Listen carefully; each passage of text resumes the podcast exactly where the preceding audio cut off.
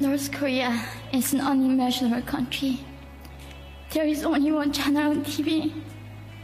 There is no internet.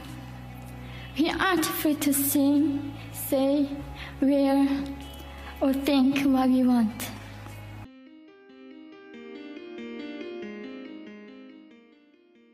Corea del Norte es un país difícil de imaginar. Solo hay un canal de televisión, no hay internet. No somos libres de ver, pensar o usar lo que queremos. Este es el testimonio de una niña refugiada que vivió en Corea del Norte.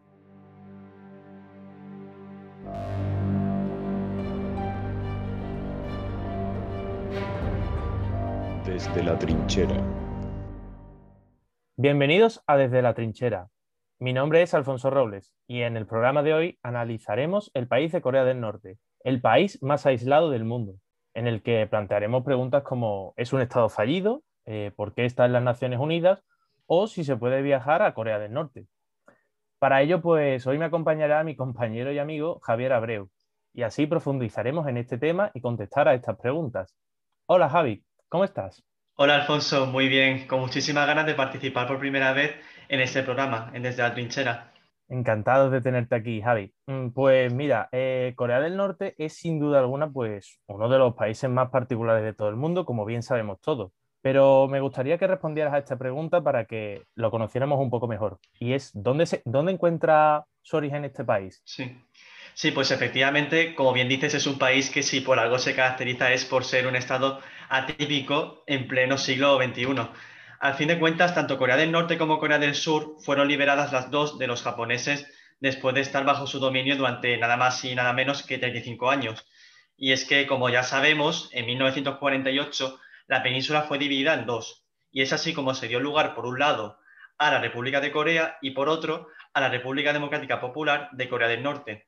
Más tarde, en 1950, la península fue escenario de una guerra civil que duró tres años y que no concluyó con un tratado de paz, sino con un armisticio que estableció el statu quo de la región, así que por ese motivo podríamos decir que perfectamente ambos países siguen a día de hoy en guerra. Vale, entonces Javi, por lo que nos comentas, mm, Corea del Norte, eh, por lo que se ve, hunde las raíces de su origen en la partición que se produjo pues, en 1948 y que además ha estado marcado por la guerra civil.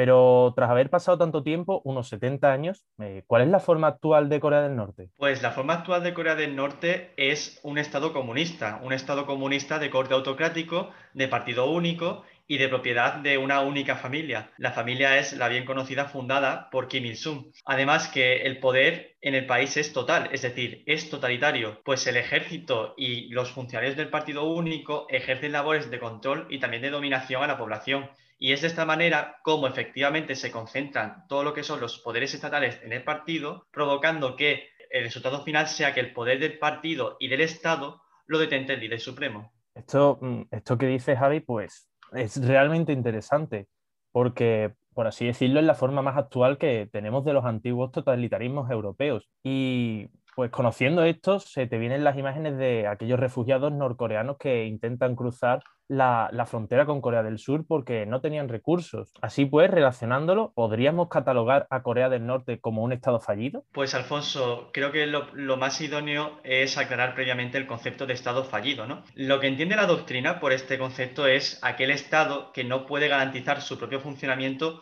o incluso sus servicios básicos a la población. Y es que, como bien dices, al fin y al cabo, Corea del Norte es considerada como un país disfuncional, como un país incapaz de desarrollar sus tareas básicas en su territorio e incluso con un gran riesgo de colapsar eh, por sus incapacidades. Unas incapacidades que, por cierto, quedan reflejadas en una economía centralizada que es desastrosa, en un sector industrial dilapidado o incluso en una población y un sector militar desnutridos. Pero además yo también diría que es un Estado militar, es un Estado militar por todos los recursos que el país destina a las Fuerzas Armadas y lo realiza en detrimento de la población. A fin de cuentas, en Corea del Norte, la estructura militar es el principal pilar del régimen y ello lo, refleja fielmente su financiación, porque una cuarta parte del PIB del país es destinada al ejército. Y así queda reflejado esta realidad en, en el lema que utilizaba Kim Jong-il, que es que el ejército lo primero. Entonces, mm, Javi, si se trata de un Estado que no solo es fallido, sino que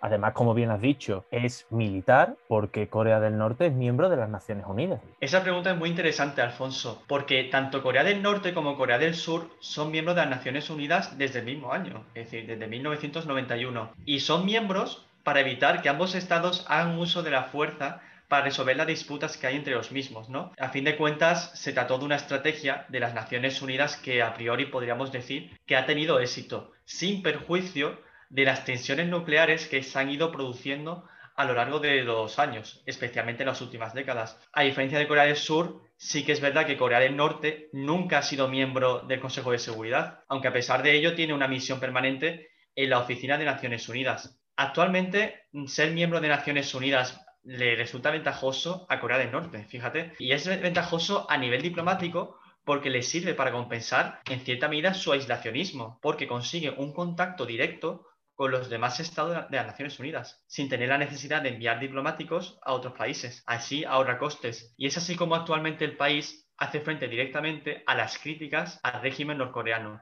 en su mayoría provenientes de Occidente. Entiendo, Javi, entiendo. Y por último, mm, quería preguntarte, y es que una de las críticas que se realiza a este régimen norcoreano eh, ya no es solo la represión que, eh, que se conoce, sino que como hemos venido diciendo desde un principio en este podcast, eso es aislacionismo. Un aislacionismo que proviene de, la ideología de este país, que se traduce en la veneración al líder supremo de, manera casi religiosa, como hemos visto en, ciertas imágenes. Eh, la falta de apertura exterior y de comercio internacional entre Corea del Norte y otros países. Además, como se conoce, es que estos habitantes eh, no pueden acceder incluso a Internet, como hemos oído anteriormente. Pero una pregunta más banal. Eh, con respecto a esto. ¿Se puede viajar a día de hoy a Corea del Norte? Pues así es, Alfonso. A pesar de que de todo el aislacionismo que, caracteriza a este país, sí que se puede visitar este país. Pero primero lo que se debe realizar es buscar una agencia de viajes que esté autorizada por Korea International Travel Company. Ese es el departamento turístico del gobierno norcoreano. Aunque no basta solo con eso. Un país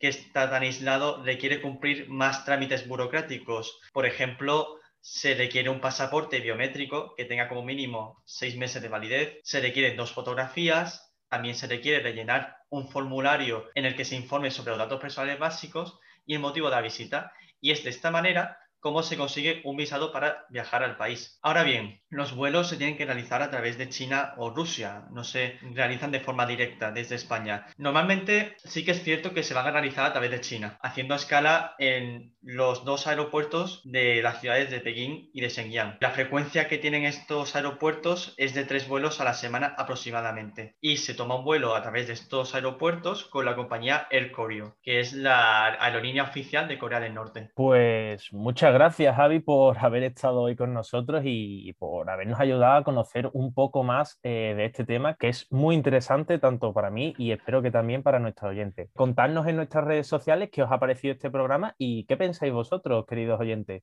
en Instagram desde la trinchera pod y en Twitter desde la TR. Muchas gracias, Alfonso. Ya sabes que para mí ha sido un placer estrenarme con un tema tan relevante y tan actual y estoy encantado de colaborar con Desde la Trinchera. Pues muchas gracias por escucharnos y volveremos pronto con, en el próximo podcast y seguiremos informando desde la trinchera.